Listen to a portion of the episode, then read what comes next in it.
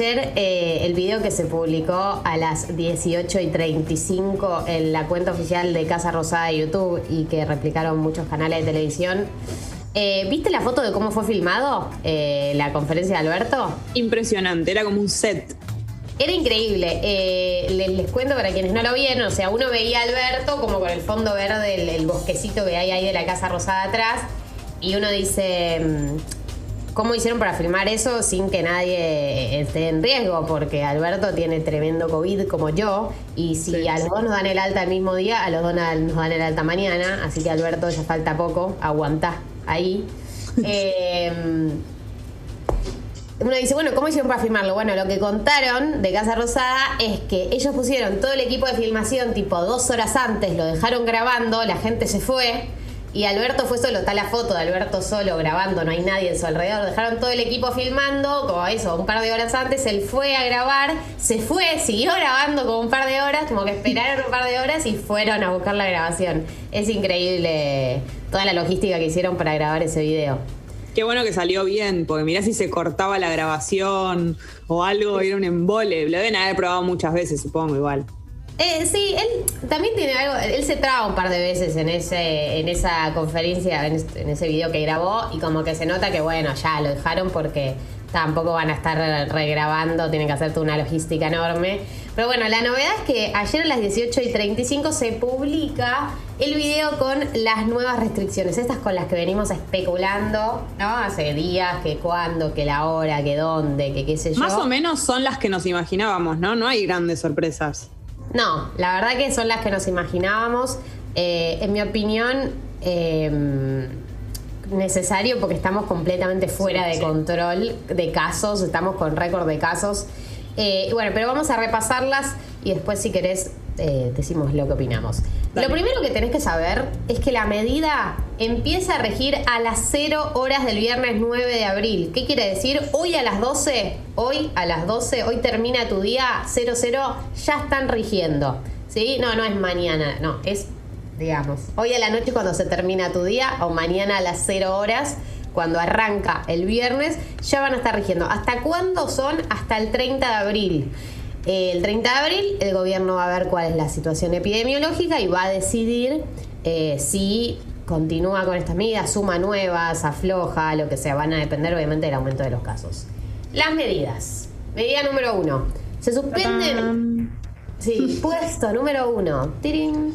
Se suspenden todos los viajes grupales de egresados, de egresadas, de grupos, de, de viajes de estudio, todo lo que son viajes grupales que habían vuelto, digamos, el año pasado, se vuelven a suspender. Dos. mm. Se suspenden todas las actividades sociales en domicilios particulares. No, no puedes hacer un evento en tu casa o en la casa de un amigo de mucha gente. Tres, se suspenden las reuniones sociales en espacios públicos al aire libre de más de 20 personas. O sea, si te vas a juntar una plaza con amigues, eh, no pueden ser más de 20. Cuatro, ya ni sé cuánto número hoy. Se suspenden actividades como casino, bingo, discotecas o cualquier salón de fiestas. O sea, cualquier evento que tengas en un lugar cerrado, cualquier lugar cerrado del que vayas a hacer una actividad recreativa, se suspende. Sumado a esto, se suspende la práctica recreativa de cualquier deporte en lugar cerrado donde participen más de 10 personas. O sea, no vas a ir a la clase de CrossFit que haces con 8 compañeros o Exactamente. 9 compañeros.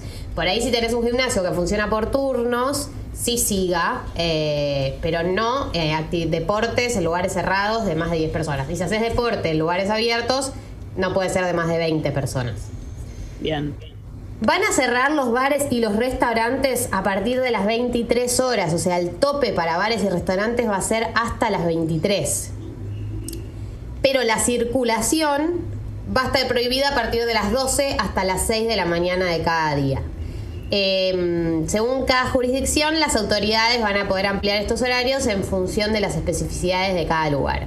En el AMBA específicamente se suma algo que es el transporte a público vuelve a ser solo para trabajadores esenciales, comunidad educativa y todos los que fueron autorizados. Entonces, vuelve a haber restricciones en el transporte público y los únicos autorizados son trabajadores esenciales. Se suma la comunidad educativa porque, bueno, ahora son considerados esenciales también que están yendo a trabajar. Y eh, los que tengan autorización. La autorización se va a poder gestionar a, través de la aplicación Cuidar, Dios, dijo Santiago Cafiero ayer. Así que eh, seguramente ahí van a estar. En caso de que vos seas, no sé, un gris y no sabes bien en qué grupo entras, bueno, fíjate en la aplicación Cuidar, bájatela o entra a la página web de la aplicación Cuidar y fíjate porque en general ahí em, ponen las especificaciones. Entras en alguna categoría, seguro. Claro, fíjate si entras en alguna categoría eh, y, te sumas. Hay otro, otro tema que es... Em, Alberto dijo ayer, Alberto Fernández, que en las zonas del país consideradas de mediano riesgo epidemiológico o de alto, Va a ser responsabilidad de los gobernadores y gobernadoras adoptar medidas para disminuir la circulación y para prevenir los contagios. ¿Esto qué quiere decir? Es como que el gobierno dice, bueno, yo tomo estas medidas macro, si tu provincia está picada, es responsabilidad del gobernador tomar medidas. O sea, yo no me voy a... Es como lo que... Es algo que también se practicó el año pasado, que es si no cae toda la carga sobre el gobierno nacional cada vez que hay más restricciones, y lo que quieren hacer es distribuir responsabilidades. Como vos tenés una provincia que te aumentan los casos, bueno, las decisiones específicas de esas provincias o esas localidades donde aumentan los casos van a ser de los gobernadores, de los intendentes, y en, e, e, ese escenario entonces se reparten las responsabilidades de eh, de, las decisiones que se toman, que siempre son antipáticas porque nadie quiere tomar una decisión así. Pero bueno, eso también porque pueden de repente aparecer restricciones en algunas localidades, eh, en provincia de Buenos Aires seguramente haya en, algunas localidades que aumentaron mucho los casos y va, se las van a enterar por la autoridad local, digamos.